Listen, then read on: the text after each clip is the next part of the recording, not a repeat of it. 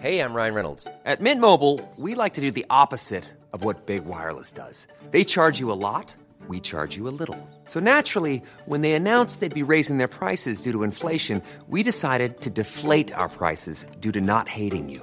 That's right. We're cutting the price of Mint Unlimited from $30 a month to just $15 a month. Give it a try at mintmobile.com slash switch. $45 upfront for three months plus taxes and fees. Promo rate for new customers for limited time. Unlimited more than 40 gigabytes per month. Slows. Full terms at mintmobile.com.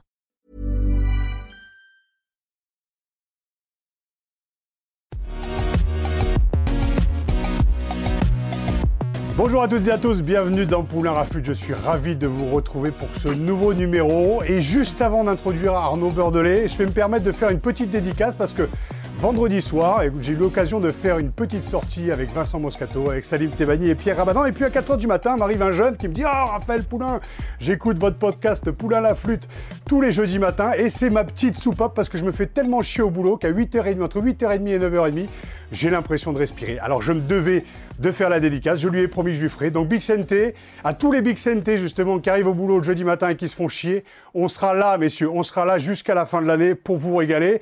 Je passe la parole à Arnaud Beurdelet qui va introduire le podcast et puis aussi on va parler de, de notre invité. Salut Arnaud. Ouais, salut Raph, salut, euh, bonjour à toutes et à tous, et donc salut à, à. Merci hein, encore de, de m'accueillir pour, pour ce nouveau numéro. Poulain Rafute, vous le savez, c'est le podcast qui rafute le rugby en long, en large et en travers, celui que vous pouvez écouter un peu partout, hein, dans votre salle de bain, sur votre vélo, dans votre voiture, dans le métro, où vous voulez, et même à la campagne entre Montauban et Toulouse. Euh, je vous rappelle que ce podcast est à retrouver sur toutes les bonnes plateformes hein, d'écoute, hein, de Deezer à Spotify, en passant par Acast ou Apple Podcast. N'hésitez donc pas à vous abonner et à filer 5 étoiles à notre ami Raph Poulain. De cette façon, vous recevrez chaque semaine euh, les derniers épisodes directement sur votre smartphone. Raph, je te laisse nous présenter notre invité du jour, un invité qui, euh, paraît-il, avait une âme qui ressemblait un petit peu à la tienne.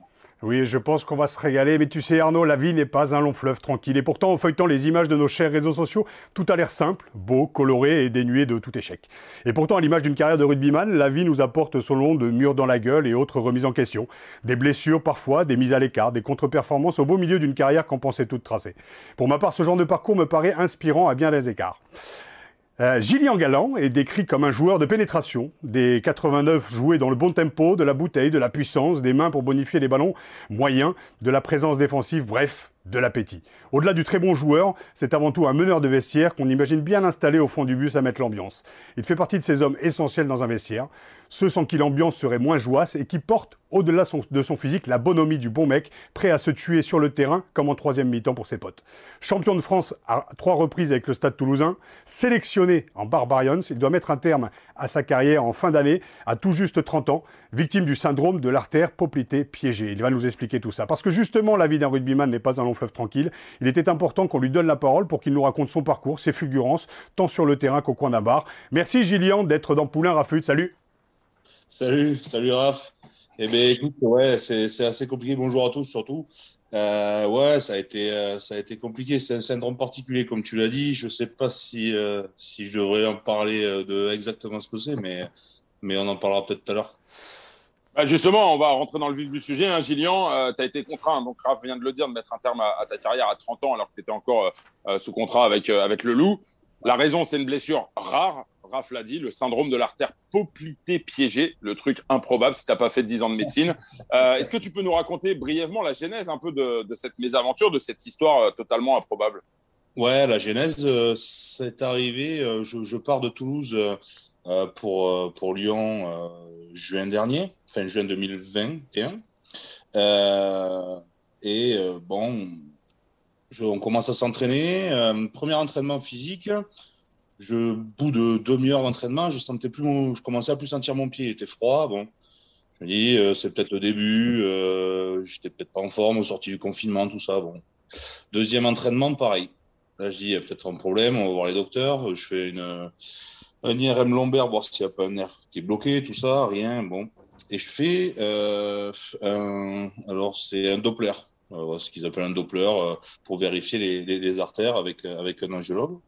Et, et là, on vérifie toutes les artères, tout va bien, j'ai des belles artères. Il me dit, bon.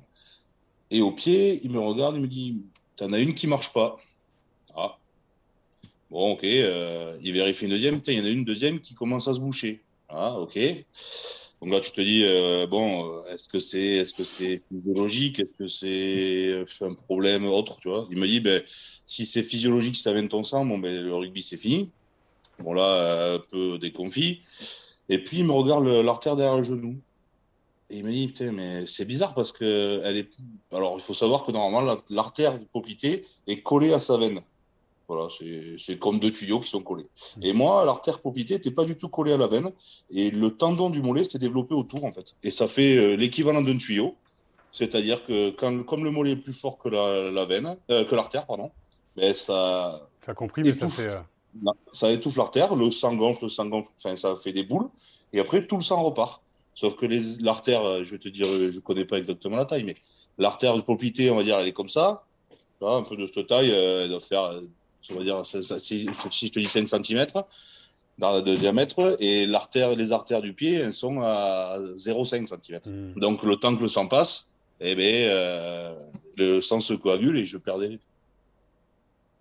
Je perdais, euh, je perdais mon, les artères petit à petit, en fait, ça se bouchait, quoi, le temps que le sang passe. Donc euh, voilà, ils m'ont dit, bon, mais ça, c'est une opération qu'on voit beaucoup chez judoka ou cycliste. Alors j'ai quand même un peu à carrière d'un cycliste, si tu veux. Donc, euh, donc j'ai dit, c'est particulier, quoi. Et donc, j'ai eu cette chance, je suis le premier rugbyman professionnel à mettre faux de ça. Voilà. D'accord. Et c'est vrai. Vas-y, Arnaud, pardon. Non, non, mais du coup, euh, voilà, j'imagine que ça a été un moment douloureux parce que la, décision finalement s'est prise assez rapidement de, te dire qu'il faut, qu'il faut tout arrêter, quoi. Mais au final, euh, au début, non, puisqu'ils m'ont dit c'est une opération qu'ils font déjà euh, chez certains sportifs. Bon, chez un rugbyman pro, jamais, mais euh, ils m'ont dit si l'opération se passe bien, euh, tu, peux, reprendre dans deux mois. Quoi. je dis bon, ben parfait, on se fait opérer. Malheureusement, ça s'est passé, ils ont résolu le problème, sauf que ce que m'a expliqué le chirurgien, c'est une opération où d'habitude c'est avec les doigts plutôt qu'ils écartent les muscles pour faire une ablation du bout du tendon pour que l'artère repasse au bon endroit. Sauf que moi, ça a été très compliqué. J'étais très dense, ils n'y arrivaient pas et ils ont pris des écarteurs, ce qui est euh, logique pour pouvoir arriver à l'endroit. Et le chirurgien m'a dit que lui, il n'avait rien touché à l'opération, mais que peut-être l'écrasement musculaire avait fait que mes nerfs étaient touchés. Ce qui fait que maintenant, ben, j'ai perdu la sensation de mon pied gauche. Donc euh, après, il y a toujours un espoir de que ça revienne. Donc c'est pour ça que j'attends encore un peu. Euh, je ne veux pas m'enterrer de suite, mais, mais, euh, mais c'est vrai que c'est un peu chiant. C'est quand même une blessure totalement improbable, pardon. Et ça ressemble un peu aux blessures que Raph a connues, non? Écoute, je, je, vais en raconter une parce que c'est, je, vais, je vais, on va HEC en fait avec euh, Jeff Yol, avec euh, Brian Liebenberg, avec Ben Auguste et avec le manager Alain Elias. Et je monte sur scène, tu avais des BDE qui se rencontraient, et puis il y a quatre mecs face à moi. Je dois faire un, bras de fer sur mon bras faible face aux quatre mecs, et celui qui résistera le plus longtemps gagnera un voyage. Les trois premiers battus en 5 secondes, et m'arrive un petit rouquin de 70 kilos, et au moment où je force, j'entends un bruit de branche cassée, et là le bras qui a pété, en biseau, en brillant, le nerf radial est touché. Et j'étais, bah, tu vois, comme toi, dense, tu vois, gonflé comme un crapaud. J'ai fait, je fais 170 en développé couché. Et donc, euh, ben, j'arrive chez, euh, j'arrive, euh, j'arrive sur la table d'opération et pareil que toi, en fait, il a fallu y aller au forceps en fait pour écarter les muscles. Il y en a tellement pour atteindre la fracture. Le nerf radial a été touché, donc paralysé pendant huit mois. Et c'est vrai que cette période-là, en fait, elle est, elle est délicate. Tu vois, t'es dans l'attente, t'es dans l'espoir d'eux. Et surtout, moi, on me dit que je ne rejouerai plus au rugby parce que le nerf radial est touché. Je suis paralysé, c'est-à-dire j'ai le bras de Jamel Debbouze. Je sais pas. Et donc là, t'es seul tu es seul, le groupe continue à vivre. Tu l'as déjà vécu dans d'autres blessures. J'ai regardé un peu ta bio et puis j'ai suivi ta carrière depuis 10 ans. La, la, complexité de vivre à côté du groupe, elle est, elle est, elle est difficile. Les psys, il n'y en a pas, donc c'était kiné. Et tu te retrouves seul face à toi-même, à devoir te projeter dans un avenir très proche en espérant pouvoir rejouer. Un avenir à moyen terme, et on va en parler sur la reconversion aussi. T'as pas envie de t'enterrer tout de suite. Et puis il y a la réputation aussi au fur et à mesure en fait qui s'installe et qui est pas très très cool alors que tu essayes de, voilà, de revenir et de participer au groupe. Je sais pas ce que tu en penses, mais c'est vrai que cette, cette période, elle est dure, quoi. Elle est dure.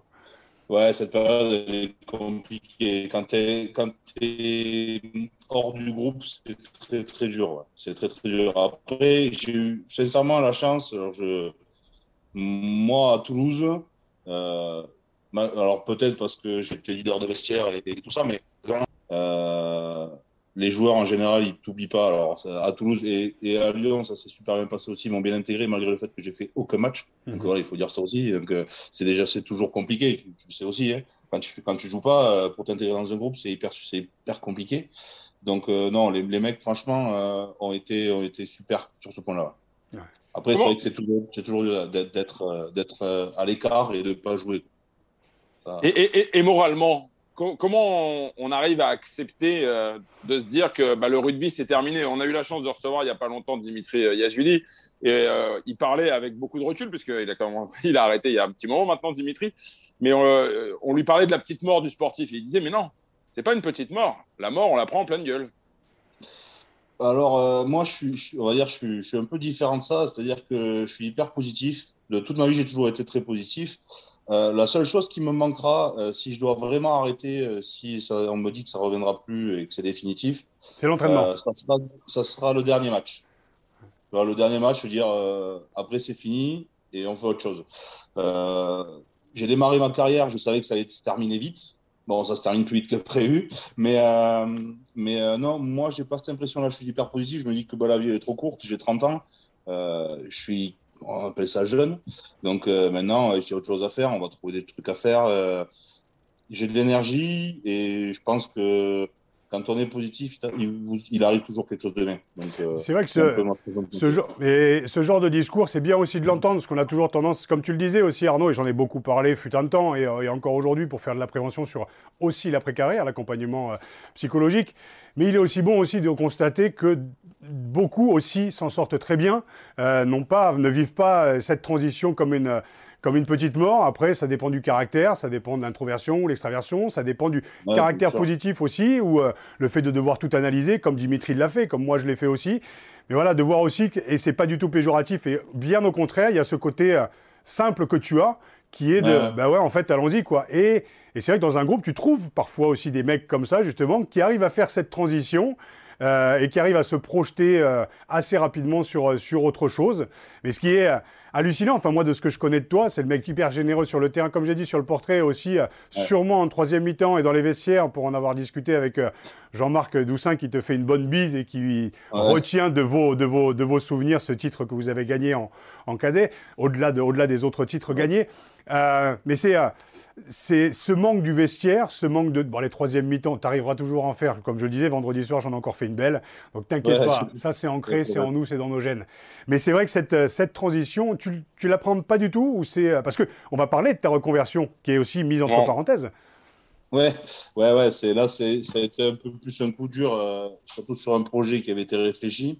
Euh, mais bon, voilà, ça m'est tombé sur la gueule. Je me suis dit, ok, ce jour-là, ça m'a fait chier. En plus, ça me faisait chier parce que ben, c'était des gens que je connaissais, des amis qui me prenaient aussi en formation, euh, qui avaient gardé une place pour moi. Ça m'a fait chier pour eux. Ça m'a fait chier aussi parce que mon projet s'est s'écroulait. Et après, je me suis dit, écoute, ben, si c'est pas si pas ça que je dois faire, je vais faire autre chose. Je vais trouver. Donc voilà. Après, c'est, tu tombes bien parce que cette semaine, j'ai eu pas mal de rendez-vous professionnels pour une reconversion autre, pour des sociétés, tu vois où je me cherche en fait. Mmh. Je me dis, ben voilà, j'ai autre chose à faire. Il y a des gens qui m'appellent, moi j'appelle les gens. Euh, je suis là pour apprendre aussi parce que ben, malgré tout, même si ça, depuis que j'ai 18 ans, on va dire que je cotise pour la retraite, mais, euh, mais, euh, mais j'ai connu que le rugby. Je, mon métier, c'est du rugby. Donc après, j'ai plus ou moins la facilité de parler. Je suis, je suis, je suis jovial et, et, et, tout. J'ai cette facilité d'approche envers les gens, mais il y a il y a tellement de métiers à apprendre, tellement de choses à apprendre que voilà, j'appelle et je fais des petites immersions par-ci par-là pour découvrir des choses. Et, et je pense qu'il y a de problème pour trouver, pour trouver une reconversion. Après, c'est aussi mon caractère, j'ai toujours été comme ça. Donc euh, pour moi, c'est assez facile de, de me projeter sur autre chose en fait. Est-ce que tu peux juste nous expliquer en fait ce qu'était ce projet? Donc c'était le projet d'être fromager et pourquoi tu peux pas tu peux pas faire cette formation même assis? C'est ça qu'on comprend pas trop. Je dois être en immersion peut-être. Ben, en fait, euh, c'est pour monter une fromagerie, il faut, il faut être fromager. Comme pour monter une boucherie, il faut être boucher. Hmm. C'est-à-dire que toi, tu n'as aucune formation, tu ne peux pas monter de boucherie. C'est ce qui est logique. Et euh, la formation, euh, c'est. Alors, il y a deux formations différentes. C'est soit un CAP, soit là, c'était un CQP, un certificat de qualification professionnelle. tu fais. En gros, c'est une semaine à l'école, une semaine en entreprise.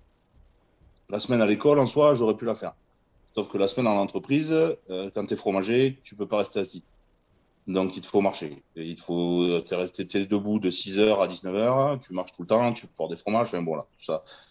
Et euh, je me suis rendu compte, alors cet été, euh, après un mariage, le lendemain, euh, en plus, pas trop abusé sur le mariage pour une fois. Donc, pour une fois, pas trop abusé, un peu tranquille. Mais bon, toute la journée debout, tu piétines, pas trop assis. voilà. Le lendemain, le pied qui avait gonflé et, j'avais mal dans la cheville dans la cheville, mal, mal, plus pouvoir poser le pied par terre. Qu'est-ce que c'est encore et tout Encore une merde. Bon, je vais voir Christophe Pratt, ancien médecin, la première du, stade, et qui maintenant officie à Medipol. Et euh, il me dit, ben, ça, euh, il, me, il, me, dit de marcher, je marche. Et il me dit, ben, en fait, tu as le pied, alors, pas mort parce que j'ai pas le pied qui pend complètement quand je marche, mais il pend un peu. Et en fait, c'est mon tendon qui prend le relais et je fais des tendinites chronique à force de marcher. Donc euh, là, je, je, peux te la montrer après. Si je demande à ma femme de la porter, j'ai une attelle, euh, une attelle avec des, des comment t'appelles ça, des élastiques pour récupérer la chaussure, pour m'aider à relever le pied en fait. Voilà. Et ce qui fait que si je marche trop, deux jours après, je peux plus marcher. Hmm. Donc la formation était morte euh, parce que je peux pas dire à une entreprise prenez-moi, mais je viens un jour, puis deux jours je suis pas là, un jour je suis là. Donc voilà, c'est pour ça que ma, ma reconversion a été annulé, on va dire. Hmm. Est-ce que, est que tu as peur euh, On sait que le, rugbyman voilà, prend beaucoup de risques hein, sur un terrain. On voit que les carrières sont de plus en plus courtes, de plus en plus condensées en raison de voilà, l'accumulation de, matchs et, des blessures de plus en plus importantes. Tu as peur justement, parce que voilà, tu es à 30 ans, on est au début de sa vie. Est-ce que tu, tu, as peur d'avoir justement cette, cette forme d'invalidité euh, euh, sur le long terme? Alors, je me suis mis à la tête que je l'aurais c'est euh, c'est pas c'est pas péjoratif. Euh, j'ai vécu comme j'ai vécu et, je me suis envoyé j'ai rien à regretter. Mais euh, tu vois déjà j'ai plus trop de cartilage dans les genoux j'ai 30 ans. Donc euh, ça va pas durer. Je pense qu'à 50 ans il me faudra des prothèses. Tu vois au moins une. Donc voilà. Après c'est comme ça hein, c'est le métier qui veut ça on va dire. Après je pense que ça va être très dur pour les jeunes qui vont arriver parce que c'est de plus en plus dur les fils des gabarits sont de plus en plus costauds ils vont de plus en plus vite. Il y a de moins en moins d'arrêts de jeu.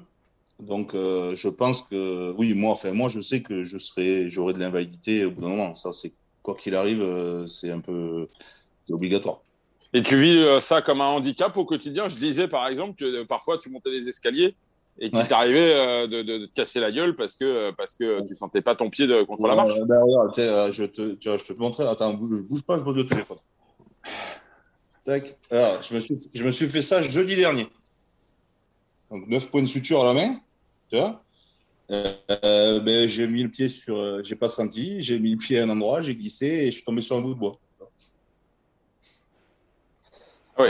C'est comme ça, c'est la vie. Hein, mais je, remets le pansement quand même, sinon je vais me faire engueuler ce, qui est, ce, qui est, euh, ce qui est assez, euh, assez surprenant, c'est euh, le, le, sourire avec lequel tu, tu, annonces ce genre de choses. Beaucoup s'écrouleraient face à ce genre d'épreuve.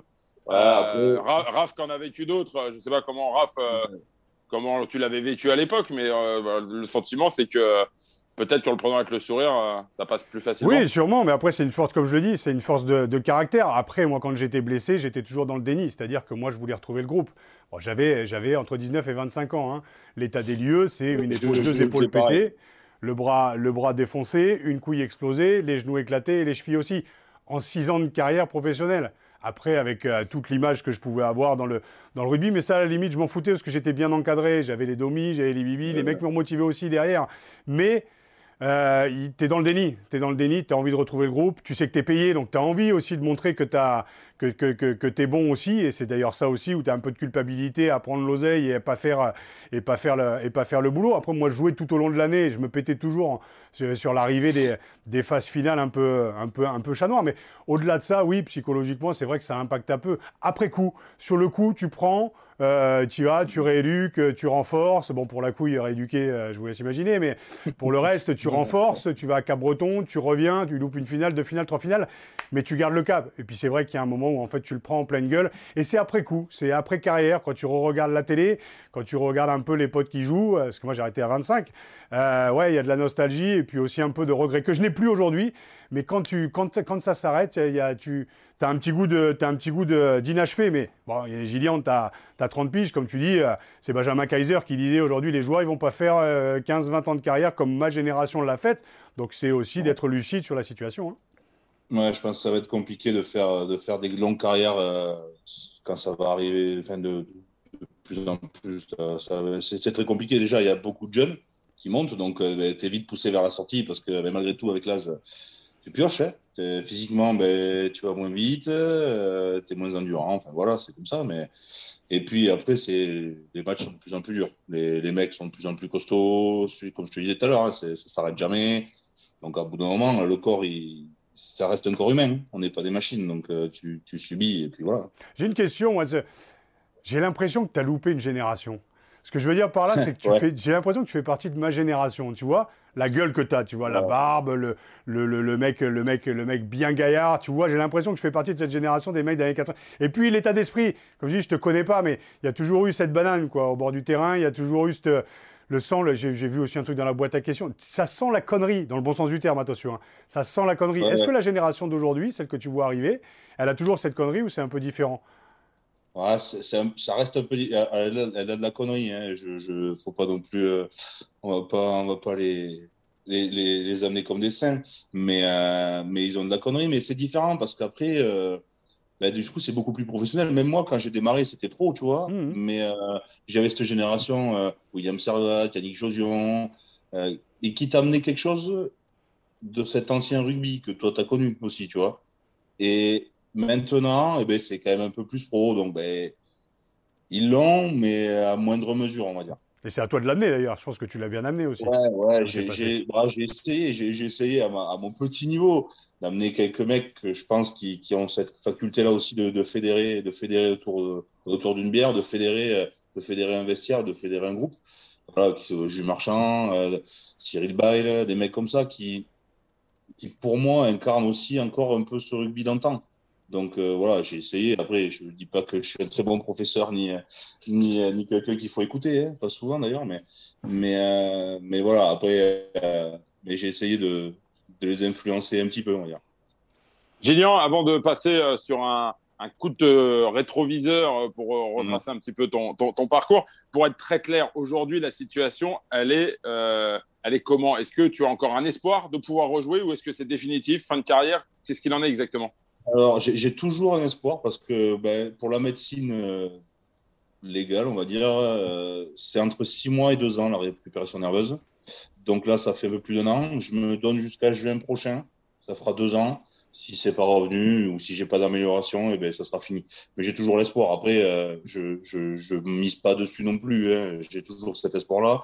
Je me maintiens aussi en forme, tout ça. Mais, mais voilà, j'attends juin prochain pour l'instant, euh, je suis euh, dans l'attente, on va dire. On imagine que les, euh, les, les Yann Roubert, qui est le, patron du Loup, et bien sûr Pierre Mignoni, t'ont soutenu aussi dès le début. Et ça doit aussi les faire chier de ne pas t'avoir, parce que, comme je le dis, l'influence, certes, du joueur que tu es, mais aussi de l'homme que tu es aussi derrière, ça doit être un peu, un peu dur aussi pour, pour eux. Et je ne parle pas du tout du côté financier, du fait que tu ne puisses pas honorer, justement, de par des problèmes de santé, ton, ton contrat. Mais Comment ils, le, comment ils, le, vivent aussi? Alors, il faudrait leur demander, j'imagine bien, mais ton point, de ton point de vue, de ton regard. Ouais, après, moi, on en a parlé avec Pierre. Euh, je, il a été très, très honnête avec moi et ça a été euh, sincèrement euh, une bouffée d'oxygène aussi pour moi.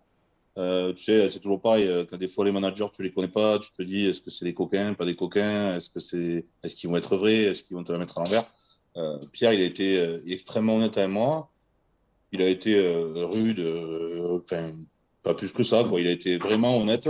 Et euh, lui, il a été dégoûté dès le départ déjà quand je me suis fait opérer. Il a été euh, dégoûté, on en a beaucoup parlé. Alors bon, c'est un, Toulonnais, hein, il a le sang chaud, donc il, s'énerve vite, mais, euh, toujours, toujours, toujours honnête. Et franchement, je sais que Pierre l'a mal vécu parce qu'il comptait beaucoup aussi sur moi. Ben, en numéro 8, on n'était pas beaucoup, surtout sur mon profil, on n'était que deux. Donc c'est vrai qu'il comptait énormément sur moi. Finalement, j'ai pas pu, euh, j'ai pas pu honorer mon contrat. Et c'est vrai que vite, euh, on va dire, quand j'ai vu, je crois janvier ou février, euh, lui il m'a dit bon, pour l'instant, ben, on est d'accord que tu pourras pas jouer au rugby cette année. Il m'a dit, j'ai dit ouais, ben, j'essaye, mais bon, après je me suis entraîné tous les jours, donc voilà, il m'a dit quand même que il trouvait ça beau ce que j'avais fait parce que m'entraîner en ayant un pied handicapé, euh, franchement, c'était bon quand il me voyait courir, c'était Zavata, mais euh, mais voilà, il m'a dit pour m'aider, dans ma, si j'avais une reconversion, si je voulais faire quelque chose, et euh, franchement, il a été super. Ça a vraiment été une bouffée d'oxygène pour moi de l'avoir eu, on va dire. C'est vrai que le, soutien psychologique, et on en parlait justement au début d'émission, c'est quand même quelque chose qui est très important. Le fait de se savoir, d'être soutenu justement par les managers, et j'imagine aussi par, euh, par, tes potes aussi là-bas, par, euh, par Jean-Marc et par, euh, et par d'autres qu'on imagine, c'est psychologiquement, ça permet aussi de garder le cap, et puis une envie, ça donne une envie supplémentaire de, de revenir après sur le terrain. Ouais, ouais, ouais. Bah, franchement, ils ont été top. J'ai pas, j'ai rien à, rien à dire et j'ai pas de, pas de mauvais souvenirs de Lyon. Enfin, à part la blessure. On, va revenir un peu sur ta, sur ta carrière, Gillian. Raph l'a dit hein, quand il a dressé ton, ton, portrait. Trois titres de champion de France avec le, Stade toulousain. Quel regard tu portes sur cette, euh, sur cette période que, que tu as vécue avec, euh, avec le, club de la Ville Rose euh, C'était mes plus belles années. enfin, j'ai vécu, j'ai joué avec des, avec des légendes. Je me suis fait ami avec des légendes.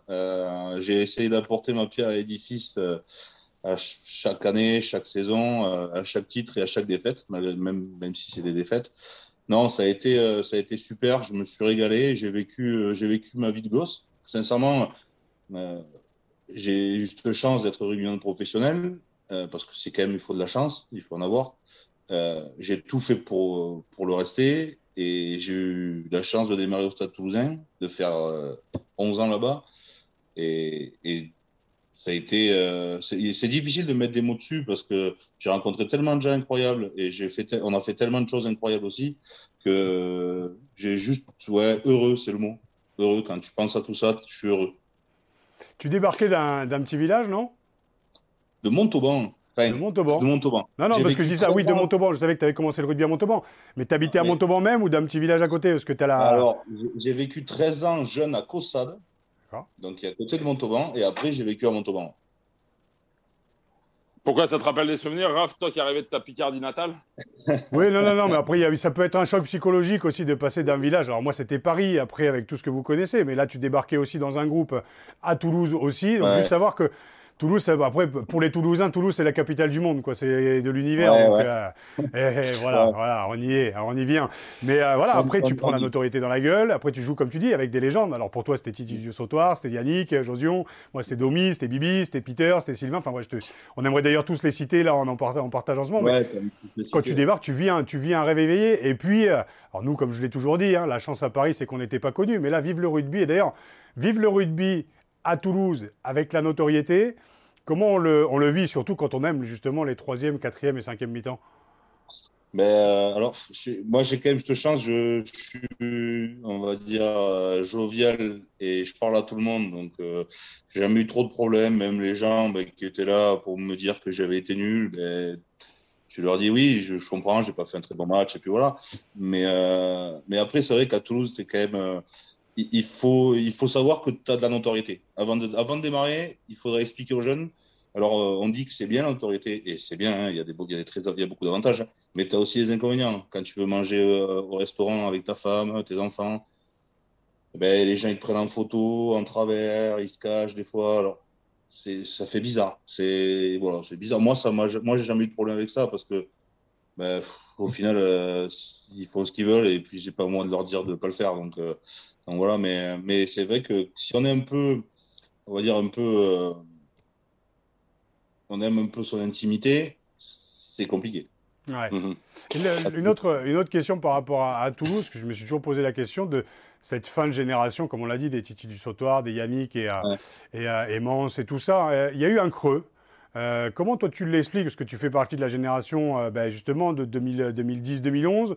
Euh, Derrière, euh, derrière, il y a eu ce creux. Est-ce que c'est l'arrivée d'une nouvelle génération qu'il a fallu euh, euh, accompagner justement dans la maturité? C'était la fin justement de, de Guinoves, l'arrivée d'Hugo Mola. Comment on l'a vu justement cette période, surtout dans un stade toulousain qui, qui, qui, qui, continue à briller jusqu'en 2012, je pense?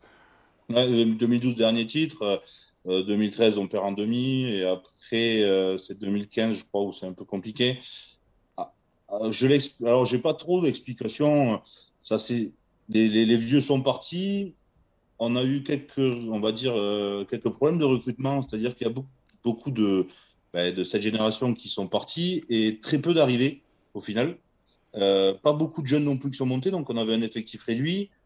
Euh, bon, après, comme dans n'importe quel club, il y a eu des saisons où tu avais des blessés de partout et bon, ben, des fois c'est compliqué. Hein. Je me mmh. souviens d'une saison où William, c'est quand William Servat arrête, il est obligé de, de, de raccrocher les crampons. Euh, enfin bon, c'est assez compliqué, quoi. Mais, euh, mais à part ça, euh, à part ça, je l'explique pas. C'est aussi l'arrivée d'une super génération au Stade Toulousain. Hein. Il, faut, il faut le dire, hein. c'est des super joueurs, que ce soit Romain, Jules Marchand, Dorian, tout ça. Enfin, c'est Mathis Lebel. C'est des, des, mecs qui étaient jeunes. Ils étaient trop jeunes pour jouer à l'époque. Maintenant, ils étaient, ils sont en pleine maturité et ils crèvent l'écran et c'est des super joueurs. Voilà, il y a, ah, ça aussi. Un, mot, Gillian, parce que tu, l'as évoqué tout à l'heure avec euh, bah, cette notoriété où parfois bah, il y, a les bons côtés, puis il y a parfois les mauvais. Dans ta carrière, tu as parfois été jugé un peu dilettante. Tu as souvent été euh, l'éternel espoir, le mec qui va tout péter, le physique hors norme, qui va. Et tu avais ce côté, effectivement, comme Raph l'a souligné, très jovial, très un peu fêtard et tout ça. Et du coup, euh, on a dit, voilà, il travaille pas suffisamment. Tu as, eu parfois cette étiquette dans, le dos de coller. comment tu l'as vécu Est-ce que tu as des regrets éventuellement par rapport à ça? Euh, franchement, non. J'ai pas de regrets par rapport à ça. Euh, je l'ai vécu. Après, c'est vrai que quand on me connaît, j'ai aussi, euh, je suis détaché d'un peu des choses. Et ça donne cette impression de, de je m'en foutiste, alors que je le suis pas du tout au final. Mais c'est peut-être une carapace aussi, on dirait. au moins, les, gens, ils me font pas trop chier. non, non, après, franchement, alors j'ai eu pas mal de préparateurs physiques au stade. Euh, J'en ai jamais un qui m'a dit que je travaillais pas. Voilà. Donc, ça, euh, Julien, ça c'est l'image. Il y a les faits, hein, les faits d'être sous la barre et de bosser. Non, mais, ce, que, ce, que, je veux dire, c'est que moi, du coup, les gens, l'image qu'ils ont de moi, eh ben, sincèrement, euh, si ça leur fait plaisir, qu'ils la gardent. J'étais pas, euh, moi, ça m'impactait pas. Ça m'a jamais impacté l'image que les gens ont de moi. Donc, ce qui m'impacte, moi, c'est ma famille et, mes amis. Après, le reste. Euh, Mais c'est un, un, un, trait de caractère que tu partages avec, euh, avec Raph, parce que Raph aussi, du temps de sa, carrière, avait cette image un peu de mec un peu brindieur qui se pétait tout le temps à cause d'une mauvaise hygiène de vie. Est-ce que ça, c'est quelque chose euh, qui vous impacte quand même tous les deux. Euh, et est-ce qu'à un moment ou un autre, vous avez essayé de changer cette image? C'est une question que je vous pose à tous les deux et que j'aimerais vous, vous échanger là-dessus. Moi, j'ai eu la chance, et Gillian, tu me diras un petit peu comment tu vis les réseaux sociaux, mais à mon avis, de manière très détachée, vu comme tu l'expliques déjà. Nous, on a eu la chance de ne pas avoir les réseaux sociaux. Mais quand tu sais que tu fais un mauvais match, ou tu sais que tu viens de te blesser, que tu sors, que tu prends ton manager dans la gueule qui est un peu dégoûté comme toi, tu sors, tu prends les supporters. Euh, ah, ils étaient rares aussi au Stade français. Quoi. Au début, je parle vraiment. Non, je parle au début, parce qu'à la fin, on remplit le Parc des Princes et, avant, que, j'arrête. Mais il y, avait une, forme de bienveillance de la part des joueurs. Déjà, ça, ça fait du bien. Euh, mais c'est toi avec toi-même. C'est l'image que tu as de toi-même aussi.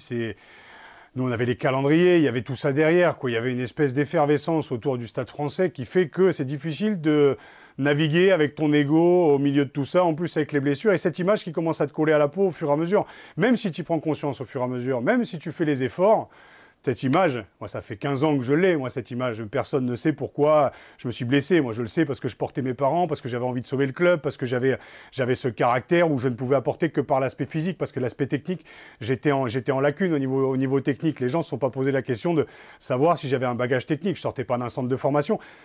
Mais, et c'est pour ça que j'ai écrit le bouquin aussi, et c'est pour ça que j'ai des projets aussi, c'est qu'il y a un moment où voilà l'image que vous avez de nous, voilà qui en est véritablement derrière. Et c'est pour ça qu'on fait ce podcast là aussi. C'est qu'il y a un moment où vous avez l'image du rugbyman qui pense avec ses couilles et son cœur, les mecs ont quand même une certaine sensibilité, ont un cerveau, une certaine forme d'intelligence, et les mecs en général, et depuis le début que je fais cette émission, sont hyper généreux. Donc cette image, on l'a, elle nous colle à la peau, et je ne plains pas les joueurs d'aujourd'hui, mais ça doit être très compliqué euh, pour, et tu vas nous en parler deux secondes, euh, Gillian, ça doit être très compliqué pour le mec qui, a, ouais, qui est dans l'extraversion, qui, est, euh, qui a peut-être pas cette bonhomie aussi que tu as, ce détachement, et qui aussi en prend plein la gueule au fur et à mesure. Je pense à Fred Michalak, je pense à ces mecs-là qui qui, en ont pris plein la gueule. Et là, on parle de stars. Moi, j'étais une étoile filante, mais on parle de stars. Comment les mecs le vivent Maintenant, il y a des spécialistes des réseaux sociaux aussi, mais il faut avoir ce détachement. Et j'appelle ça de la maturité. Chose que moi, j'ai aujourd'hui à 41 ans et que je pense que tu as aujourd'hui, Gillian, et que tu as toujours eu, ou au moins ce détachement. Et c'est plutôt. Bah, moi, j'ai toujours eu ça. Après, c'est sûr que c'est très compliqué. Moi, j'ai n'ai pas essayé de le changer parce que. Alors, si, je vais te dire une bêtise, c'est pas vrai. Je suis arrivé à 18 ans, euh, j'étais euh, un gosse, donc euh, je regardais plus que ce que je faisais.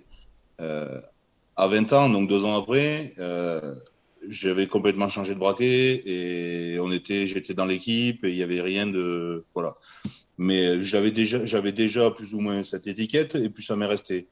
Après, j'ai toujours été très très détaché de ça parce que on est, on, est, dans une société et là ça va être mais de starisation.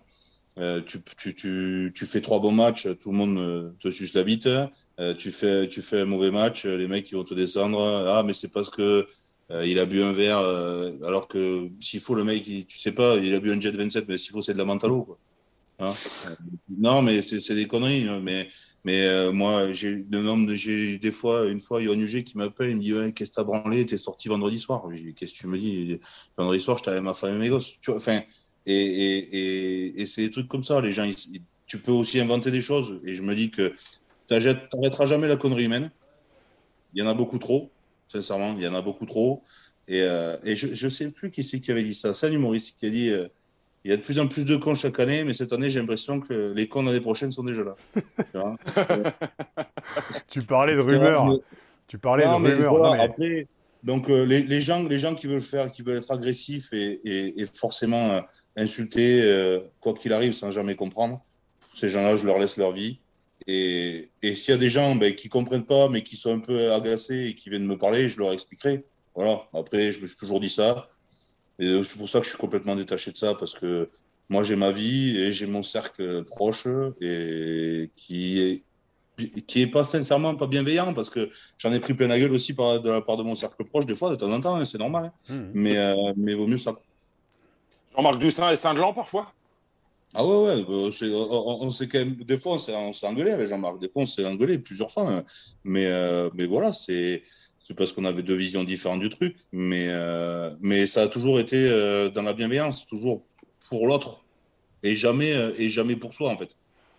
Donc euh, ça a toujours été comme ça. C'est vrai que l'amitié, mais je pense que Arnaud, tu vas nous rejoindre, et tous, toutes celles et ceux qui nous écoutent, en fait, l'amitié, c'est quand même un, c'est quand même un putain de, levier, et, ça va même jusqu'à la, fraternité. Et le fait de ne pas être d'accord, pour le vivre depuis 20 euh, ans avec, euh, avec ces cons de potes, là, que je ne citerai pas, mais si je vais les citer. Moi, j'ai Salim, j'en ai parlé tout à l'heure, Salim Tebani, Pierre Abadan, qui sont deux caractères complètement différents, mais j'y mettrai Jérôme, j'y mettrai Nani Corletto. Et c'est vrai que quand on se regroupe, ben, ça fait un peu d'émulation parce que euh, bah, ça te permet de te confronter à d'autres réalités aussi. Et puis il y a le côté un peu grand frère, même si Pierrot a un, mois de différence, mais il y a ce côté très cadré, très raisonné. Salim, c'est sur d'autres aspects. Je pense à Seb Gérard, à Toffer, tu vois, tous ces mecs-là. Et même de mon enfance, hein, je pense à Luc avec qui j'ai commencé le rugby ça fait du bien, dans une construction d'hommes aussi, d'avoir des. Alors, c'est d'ailleurs, c'est ça qui est délicat quand ça s'arrête, c'est que les, chaque homme après prend son, chemin et, comme le disait Pierre, il faut continuer à se créer des souvenirs aussi derrière et que ces souvenirs soient importants parce que sinon, tu es dans la nostalgie de ce que tu as vécu auparavant et tu deviens vite un vieux con. Moi, je l'étais devenu fut un temps et je reviens à cette, à cette source-là, elle est hyper importante d'entretenir en fait ces amitiés parce que tu les vis et tu le sais, hein, six jours sur 7 et du jour au lendemain, ça s'arrête. Donc c'est ça qu'il faut entretenir. Et comme tu le dis, la base, c'est les proches, après, c'est du paraître. Mais ça peut impacter euh, psychologiquement. Toi, ça peut impacter, il ne faut pas y faire attention, à mon avis. À mon avis hein, Gillian, euh, Raph parle, des, parle des, des, des, gens un peu avec qui il a partagé beaucoup de, beaucoup de choses. Quels sont les joueurs, toi, avec qui au, Stade toulousain, tu as, tu as partagé le, plus d'émotions et, quels sont les mecs qui t'ont le plus marqué finalement euh, dans cette carrière au Stade? Euh, alors, il y a, il y a, il, y a, va y avoir plusieurs personnes, mais euh, je pense, bon, Jean-Marc Doussin, j'ai démarré, j'étais au Pôle Sport lui depuis qu'on a 15 ans, on est ensemble, donc euh, voilà. après, il y a Milo, Romain Milojuski, qui est le parrain de ma fille, euh, qui, euh, qui est quelqu'un que j'adore et, et, et, qui a son caractère, hein, parce qu'il est, il, est particulier, Milo. Mais, mais Pourquoi il est particulier? Oh, il, est, il, est très, il est très arrêté sur, sur certaines choses euh, où il est, il faut que ça soit comme ça et pas, ça peut pas être différent. Donc voilà, c'est son caractère, mais, mais je l'adore, c'est un homme en or. Euh, Florian Fritz, avec tout, avec ce qu'on lui connaît, euh, ce qu'on peut lui connaître. Mais au-delà de ça, c'est, c'est une personne hyper généreuse. Voilà, il a eu ce, il a eu ce, ce on va dire ce rôle de, de fou, de foufou, on va dire Flo, alors que c'est quand même, c'est un, mec qui, a, eu beaucoup de problèmes euh, et qui, a porté pas mal de choses à bout de bras et qui a toujours tout donné euh, pour les mecs. Donc voilà, Flo William Servat, que j'ai adoré et, on s'entend toujours très bien. Et on, on, s'est au téléphone de temps en temps. Voilà, tous ces joueurs. Euh, et après, au-delà de ça, des mecs avec qui j'ai moins, partagé, euh, on va dire moins longtemps, mais euh, qui m'ont ouvert les yeux de fou. J'ai Yannick Josion, j'ai joué avec, pour moi, le meilleur centre du monde. Voilà, Yannick Josion, c'était. et puis, tout en décontraction, et c'était, beau avoir joué. Donc, voilà. Euh, il y a c'est, Thierry, Thierry Sautoir, Pato Albacete, qui m'ont appris énormément euh, et qui, ont, qui m'ont aussi permis de me détacher très vite euh, de, tous les ragots et de tout ça. Donc voilà, je remercie toutes ces personnes parce qu'elles ont été très importantes dans, dans, ma carrière de rugbyman. Moi, j'ai, j'ai, une question parce que on entend souvent des joueurs dire ouais, mais on peut pas s'entendre avec tout le monde. On peut... mais de mes souvenirs, de moi, de ce que j'ai vécu au Stade français, entre 99 et 2005, je n'avais pas un ennemi. C'est-à-dire que même la concurrence avec Domi était plutôt bonne. J'avais Domi, j'avais Juarias, j'avais Thomas Lombard. Mais à aucun moment, je ne me suis pas entendu avec un joueur, mais que ce soit un pilar, un deuxième ligne, un troisième ligne. Donc quand j'entends les mecs dire on ne peut pas s'entendre avec tout le monde, tu peux avoir des frictions, comme on l'a expliqué en amitié tout à l'heure.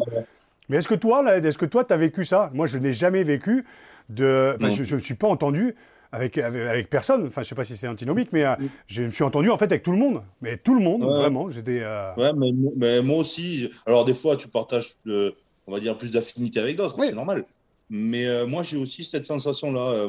toutes mes années où j'ai joué au Stade Toulousain, je me suis entendu avec tout le monde. J'ai toujours fait alors, des repas avec n'importe qui. On m'a appelé, n'importe qui m'a appelé. Enfin, j'ai jamais eu de problème. j'ai jamais eu un ennemi, ni un mec que j'aimais pas dans, dans, mon club. Donc, euh, bon, peut-être que j'ai eu de la chance, hein, j'en sais rien. Peut-être, peut-être qu'on a eu de la chance. Mec. ouais, ou peut-être que je suis, ouais, ou peut-être que je suis un bon mec. Mais vous, ça, vous, vous, êtes, vous, êtes, des crèmes, messieurs. Euh, Gillian, un, un, mot sur. Ah si, mais attends deux secondes, je te coupe deux secondes. Il y en a un, mais je me permettrai pas de le citer. C'était ton ancien entraîneur. On en parlera plus tard. Euh, on, parle un peu de l'ancienne génération, mais moi j'aimerais bien avoir ton sentiment parce que tu as quitté le Stade Toulousain il y a, il y a un an, donc tu, tu les connais, hein, les Romain Tamat, les Antoine Dupont, euh, les Mathis Lebel, tu les connais tous. Tu les as vus euh, grandir, tu les as vus éclore. Euh, quel regard tu portes sur, sur ces gamins? Quel regard tu portes sur la performance titanesque du doublé de la saison dernière du Stade Toulousain? Le début de saison, on n'en parle même pas, mais voilà, pour l'instant, Toulouse, après trois journées, caracole en tête. Voilà, quel regard tu portes sur cette, euh, sur cette génération? On a l'impression qu'elle est installée pour un petit moment et qu'elle est là pour, euh, pour longtemps. Tu sais, j'espère, j'espère sincèrement pour eux euh, qu'ils seront là pour très longtemps. Après, c'est toujours pareil. C'est comme dans une entreprise. Il faut te remettre en, question, sinon tu, tu, coules vite. Mais, mais c'est une génération, franchement, où ils sont, c'est des bons joueurs, c'est des très bons joueurs de rugby. Et en plus, ils aiment passer du temps ensemble aussi. malgré tout, moi, je, pense que ça fait partie de la clé quand tu veux avoir une grande équipe. Il te faut des très bons joueurs, ce qui est normal, mais il te faut aussi une super osmose dans cette équipe. Et alors, pour, donner un exemple, hein, mais euh, si un jour euh, euh, Julien Marchand fait un match un peu en dedans, on se dit tiens, qu'est-ce qu'il a Si toi, ton pis, Dorian Aldeguerri ne le connaît pas, l'aime pas trop, passe pas trop de temps avec lui, il va se dire putain, et voilà, il s'est pas envoyé cette semaine, il est arrivé 5 minutes avant l'entraînement, c'est sa faute. Laurent Aldeguerri, son ami, il dit ah, Putain, mais enfin, je, sais, je, sais pourquoi il n'est pas bien, parce qu'il il a un problème avec sa femme, il a un problème avec ses enfants, avec sa famille, ou euh, voilà, tout ça. Et bien, il dit ben, Dorian Aldeguerri, il dit ben, voilà, moi, je vais m'envoyer à 150% pour pallier le problème de jus, parce qu'il n'est pas, c'est pas qu'il n'est pas là physiquement, c'est que dans sa tête, il y a autre chose. Et pour moi, c'est le principal d'une équipe. Une fois que tu as ça, si tu as des joueurs, même si tu n'as pas les meilleurs joueurs, si tu as des bons joueurs, je pense que tu peux gagner n'importe qui. Mais après, et, cette, après, cette génération, Antoine Dupont, on va dire que c'est euh, un des meilleurs neufs du monde. Euh, Romain, il joue complètement quand il joue complètement libéré, c'est, il, est, il, est, stratosphérique. Euh, Mathis, c'est un super finisseur, c'est un très bon joueur de ballon et en plus, il court énormément sur le terrain, il se propose beaucoup. Voilà, c'est des joueurs qui sont aussi qui ont énormément de qualités intrinsèques incroyables. Mais je pense que ce qui leur fait la différence par rapport à d'autres équipes qui ont rien à leur envier, on va dire, c'est cette euh, osmose, ce groupe. Le, fameux supplément d'âme. Et tu en as gagné des titres avec, euh, avec Toulouse, j'ai eu la chance d'en gagner avec le stade. C'est ce supplément d'âme, en fait. C'est ce truc, en fait, qui est la capacité, en fait, de se flinguer pour l'autre, mais qui se. Voilà, qui se décrète pas comme ça du jour au lendemain, qu'on a tous en nous en fait, parce qu'on l'a connu à Beauvais, sur toi à Montauban, on le connaît dans les petits clubs, mais après quand tu montes, il faut arriver à créer, à, à créer cette, euh, cette osmose. D'ailleurs, Toulouse, beaucoup copié et rarement égalé, en tout cas pour le moment, parce que euh, Toulouse qui s'est entouré aussi de, beaucoup de Toulousains qui avaient vécu aussi leur carrière à Toulouse, qui se sont entourés, qui sont maintenant dans leur staff. Je vois que le staff français tente de le faire aussi. Bon, après, c'est pas la même histoire, parce que Gonzalo est revenu, euh, Julien Arias est resté, Lolo Sampere sont restés, ont été un peu euh, là avant que, avant que Gonzalo arrive. Mais cette, cette culture club. hein. hein? Je dis pour l'instant, les résultats peinent à se voir. Non, non, non, mais je parle vraiment sur la, Comme je dis, euh, beaucoup imité et rarement égalé. D'ailleurs, le jeu de la, à la Toulousaine, il est, il est jamais, jamais véritablement égalé. Au-delà de ça, créer une culture club, comme ils ont réussi à le faire avec la Croix qui est président aujourd'hui. Aujourd'hui, euh, force est de constater que euh, Toulouse est un exemple depuis quelques années sur l'organigramme, sur l'organisation, sur le terrain et aussi en dehors. Donc cette osmose aussi, elle existe aussi en dehors et qu'elle est nécessaire. Mm. Je parle vraiment de supplément d'âme. C'est la capacité individuelle à se, remettre en question pour le bien du collectif. Et ça, c'est pas donné à tout le monde. Non, c'est le plus dur à avoir, je, pense. Justement, Gillian, euh, du coup, euh, Raph parle de l'organigramme du, Stade toulousain. Euh, qui a remplacé Gillian Galland dans l'organigramme du Stade toulousain, dans, le, dans celui qui, qui, crée du lion dans, dans, le vestiaire? Je dirais, ils sont plusieurs à m'avoir remplacé. Et je suis gros, donc euh, il, faut, il faut plusieurs mecs pour te remplacer. Mais, mais, euh, ouais, je dirais, il y a Sofiane Guitoun qui a pas mal repris le truc. Euh, euh toi, de, de, continuer à se voir, de venir pour jouer aux cartes. Euh, Jules Marchand aussi. Et puis il y a Joe Tekori qui, qui, a toujours été là et, et, qui, je pense, prend un peu plus de place encore dans, cette, dans ce vestiaire. Après, le problème, c'est que Joe va bientôt, à mon avis, s'arrêter parce que le pauvre, euh, il a 38 non, cette année, je crois. Donc, euh, donc voilà, ça va, au bout d'un moment, le, je pense que les corps vont tirer et il va devoir arrêter. Donc il faudra remplacer Joe Tekori, ça ne sera pas facile non Et créer du lien, Julien, raconte-nous un peu, c'est quoi? C'est quelque chose que tu faisais euh, spontanément, naturellement? Est-ce que c'est quelque chose que tu disais, tiens, bah là, on est un peu moins bien, je vais, je sais pas, je vais les emmener faire du, n'importe quoi, du, karting ou on va se faire un tournoi de belote? Comment, comment ça se passe? Non, non, euh, c'était euh, moi. Bon, j'avais, juste chance. Ma femme a toujours été très compréhensive sur ça, donc euh, j'ai, jamais été trop emmerdé. Mais tu sais, quand tu t'entraînes, tu démarres à 8 h tu as fini à 13 h Rien que dire, bon les gars, on va manger un bout ensemble. au lieu de manger au stade, ben, je sais pas, on va manger un bout. tu dis un resto, ça vous dit qui c'est qui vient. Bon ben là, on sera 5. Des fois, tu es 15, des fois, tu es 20. Voilà déjà un peu ça, un peu, tu es obligé de le faire euh, une ou deux fois par semaine, tu vois, c'est bien. Tu proposes, s'il n'y a personne, il n'y a personne, c'est pas grave, tu, ne le fais pas. Mais tu proposes. Euh, quand, quand, tu te, entre deux entraînements, quand tu as des journées longues ou tu trois heures entre deux entraînements, bah, on va boire, tu dis à des mecs, on va boire les cafés, tu racontes des conneries, euh, tu joues aux cartes, tu dis aux mecs, bah, on se fait une belote, on se fait une coinche, on se fait un poker, tu vois. Et puis ça vient tout seul. Et puis après tous les matchs, on est, enfin, pas, tous les matchs, mais quasiment après tous les matchs, surtout euh, après tous les matchs à domicile déjà, le but pour moi c'était d'organiser un repas. Voilà, c'était de euh, viens qui veut, c'est mieux que tout le monde soit là, même si c'est pas pour manger, c'est juste pour boire une bière, rester une heure et s'en aller. Bon ben voilà, c'est comme ça. Des fois il y a des impératifs aussi, on force personne. Euh, je pense que ça, ça en fait partie. Et je te dis pas de te mettre, de, finir à 6 heures du matin tous les week-ends et à te vomir sur les pompes. Hein. C'est pas, c'est pas la vérité. Ça, c'est bien de temps en temps et, ça fait du bien, ça décompresse mais c'est pas ça qui te crée vraiment l'osmose. C'est c'est toutes ces petites attentions de tous les jours. Euh, je sais pas. Euh, c'est quand Chastine est arrivé au stade toulousain, euh, on parle un peu, il me dit euh, je cherche un lave un, lave vaisselle ou un lave linge, je crois. Et je dis, bah, attends, moi j'habite à Boulogne, juste à côté, il y a GP10. C'est la centrale vente Pulsat. Je dis, bah, écoute, je vais j'en commande un, c'est à côté de chez moi, je te l'amène, et voilà. Donc j'ai commandé, je l'ai amené, il venait d'arriver, voilà. Mais rien que ces toutes petites attentions qui font que même si tu te regroupes autour de mecs, ce mec, tout le monde se regroupe, enfin, de un ou trois ou quatre mecs. Mais c'est trois ou quatre mecs qui fédèrent tout le monde. Et du coup, tu as un groupe entier, même si il y en a quelques-uns qui peuvent pas trop se voir. Au final, c'est autour de ces quatre, cinq personnes. Je pense que c'est ça qui peut créer une osmose. Après, il n'y a pas que ça, il y a plein de choses, mais il y a aussi les victoires, il y a aussi les matchs, il y a tu, il y a, plein de choses qui rentrent en jeu, mais, mais sur les choses sur lesquelles tu peux être euh, acteur, je pense que c'est celle-là. Oui, mais c'est un tout. Je pense que c'est le. Peux pas enlever les, Tu vois, quand je parlais du, du, fond du bus, en fait, tu remarques que tout le monde est à sa place, mais si tu enlèves un mec, ça n'a plus du tout la même gueule. C'est pour ça qu'on dit toujours, maintenant les remplaçants sont essentiels, et même les 24e, 25 parce que c'est un groupe en fait qui vit. Et, euh, et c'est vrai que cette, euh, cette osmose, elle est, elle est nécessaire. Moi, on m'appelait le gentil organisateur, quoi, le géo. Quoi. J'étais devenu le mec qui organisait les troisième mi-temps. Et j'ai pris ce truc à bras le corps parce que parce que c'était à faire. Mais qu'est-ce que je me suis régalé, quoi, tu vois, quand tu vois que tout le groupe te suit au VIP, au pouce, dans un resto, dans Paris, euh, et, que, et que derrière, après, chacun a sa vie, euh, certains avaient une vie de famille et tout, donc chacun, après, ça s'éparpillait. Mais de regrouper ça, parce que ça te permet de vivre aussi des moments hors rugby aussi, et d'avoir aussi l'impression de garder, euh, quand tu vas dans un resto, même si tu en as deux, trois qui faisaient deux, trois photos, mais ça te permet de garder aussi un pied dans la réalité aussi. De, de pouvoir avoir une vie entre guillemets normale, euh, d'aller au resto, de pouvoir discuter aussi d'autres choses. donc c'est important. Et que des mecs fédèrent, et comme tu dis, il y en avait trois, quatre. Hein. Moi, je me souviens qu'il y avait Rémi Martin, il y avait Nani Corletto, tu avais des mecs qui. Et puis de Domi aussi, qui était leader de tout ça. Des mecs qui disaient, bah, maintenant, on va tous se retrouver là-bas. Même dans les, dans les mauvais moments. Pour un exemple, c'était. Alors, c'est légendaire, c'est qu'on est au fond de la gamelle en 2000. Domi, il dit, bon, on va tous se filer dans un rad.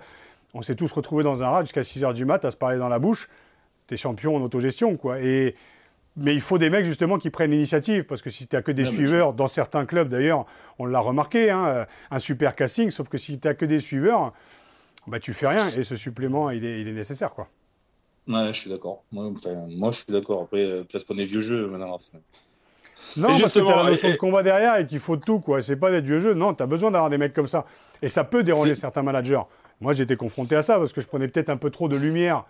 Pas sur le terrain, j'avoue. Hein, mais peut-être dans, le, dans ce que, dans ce qu'il aurait voulu être. On parlait justement de cet entraîneur, tu vois, de, qui, qui... Mais il y a un moment, ouais, ouais, ouais. Et moi, c'est pour ça que je me dis que les trois titres, je les ai. C'est pour ça que je me dis que même si j'ai été blessé, je les ai. Parce que j'ai fait partie du groupe et que j'ai été cet élément aussi, un de ces éléments, pardon, euh, qui à un moment donné euh, permettait aussi de, de, décharger aussi une forme de, de pression. Donc, euh, vas-y, j'ai pris les épaules et, et je referai la même chose parce que, parce que ces troisième bah, mi-temps, elles sont. Ouais. justement, messieurs, pour, pour conclure un peu l'émission, euh, c'est un sujet que je souhaitais euh, vous faire aborder. Euh, l'évolution du rugby tel qu'il est aujourd'hui, Gillian, tu y étais il y a encore quelques semaines, tu étais en, plein cœur. est-ce qu'il vous pense, est-ce que, vous pensez que c'est, encore possible de vivre ce, type d'aventure? On voit qu'il y a une, une, hyper-médiatisation des joueurs, que beaucoup se protègent de, plus en plus. Est-ce que, est que voilà, dans une ville notamment comme Toulouse, où, les supporters sont très nombreux, est-ce qu'il est possible encore de partager ce genre de, de moments euh, au contact des supporters, alors qu'on sait qu'avec les réseaux sociaux, très vite, euh, d'une petite étincelle, on peut faire un immense incendie. Est-ce que, est que vous sentez que la nouvelle génération est encore en... Est-ce qu'elle a envie encore de, vivre ces moments-là? Est-ce qu'elle en a besoin? Et est-ce que ce sera encore possible? Je ne sais pas si Raph veut commencer. Tu veux commencer? Bah, Gillian, tu étais encore dans le circuit il y a quelques semaines. C'est peut-être. Euh, alors, ben, moi, je pense qu'il va falloir. alors, je pense que la, la jeune génération que j'ai connue euh, a encore cette envie-là. Après, il va falloir trouver d'autres moyens. Ça ne sera plus tout à fait la même chose. On pourra, tu ne pourras plus sortir euh, euh, pour décompresser en pleine lumière tout le temps. des fois, ben, et ça se fait à Toulouse. Moi, j'en ai, déjà aussi organisé. voilà, des, tu privatises un endroit, il n'y a que toi, il n'y a personne d'autre, et, c'est très bien, et ça permet aussi de vivre autre chose. Euh, je pense que ça va tendre un peu vers ça. après, avec, avec, euh, avec tout ce que ça implique, il y aura aussi, il y en aura aussi un peu moins, je pense, qu'avant, parce qu'avant, euh, moi, quand j'ai démarré, il n'y a pas si longtemps que ça, c'était obligatoire tous les week-ends, il y avait un troisième mi-temps qui durait jusqu'à 7 heures. maintenant, bon, il faut savoir aussi faire la part des choses et le rugby évolue. Il faut en faire pour fédérer, il faut en faire pour décompresser parce qu'il y a beaucoup de pression aussi. Mais il faudra peut-être en faire moins et peut-être en faire différemment. Mais j'ai quand même cette impression que, que la jeune génération a encore envie de, vivre ça.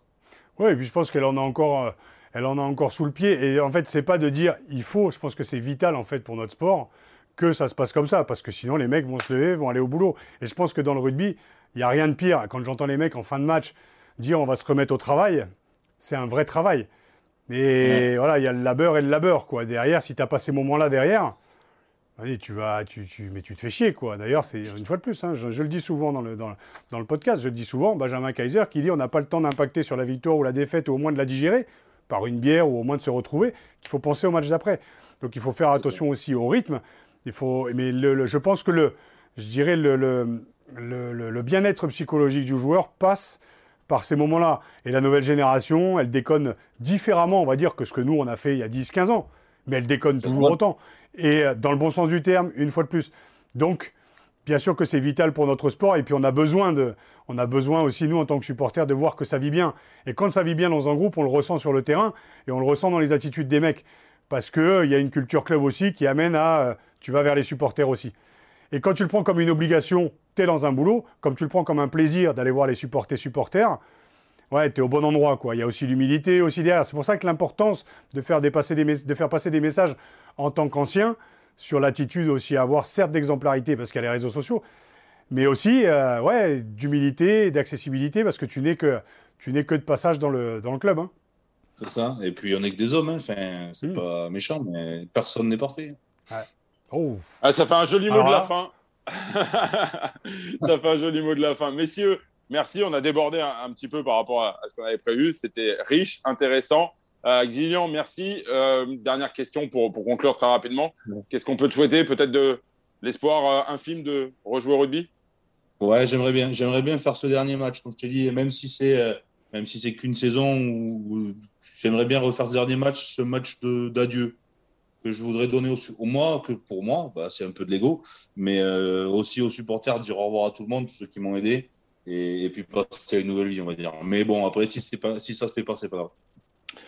Messieurs, merci beaucoup. Raph, on se retrouve euh, la semaine prochaine, même endroit, même heure. Poulain Rafute, le podcast qui rafute le rugby. À salut, à bientôt. Salut à tous et à tous. Encore merci à, à Gillian et le, le, meilleur, le meilleur pour toi pour, euh, pour la suite. C'est gentil, Raph. À la prochaine sur Paris, du coup. Avec grand plaisir. Welcome. Merci, Raph.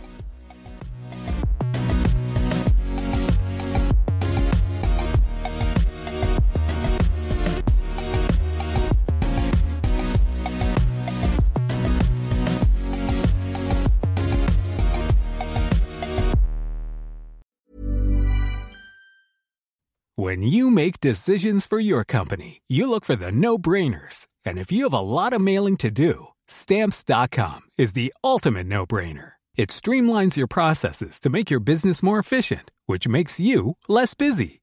Mail checks, invoices, legal documents, and everything you need to keep your business running with stamps.com. Seamlessly connect with every major marketplace and shopping cart Schedule package pickups and see your cheapest and fastest shipping options from different carriers. With rates up to 89% off USPS and UPS rates. And with the Stamps.com mobile app, you can take care of mailing and shipping wherever you are. Make the same no brainer decision as over 1 million other businesses with Stamps.com. Sign up with Code PROGRAM for a four week trial, plus free postage and a free digital scale. No long term commitments or contracts.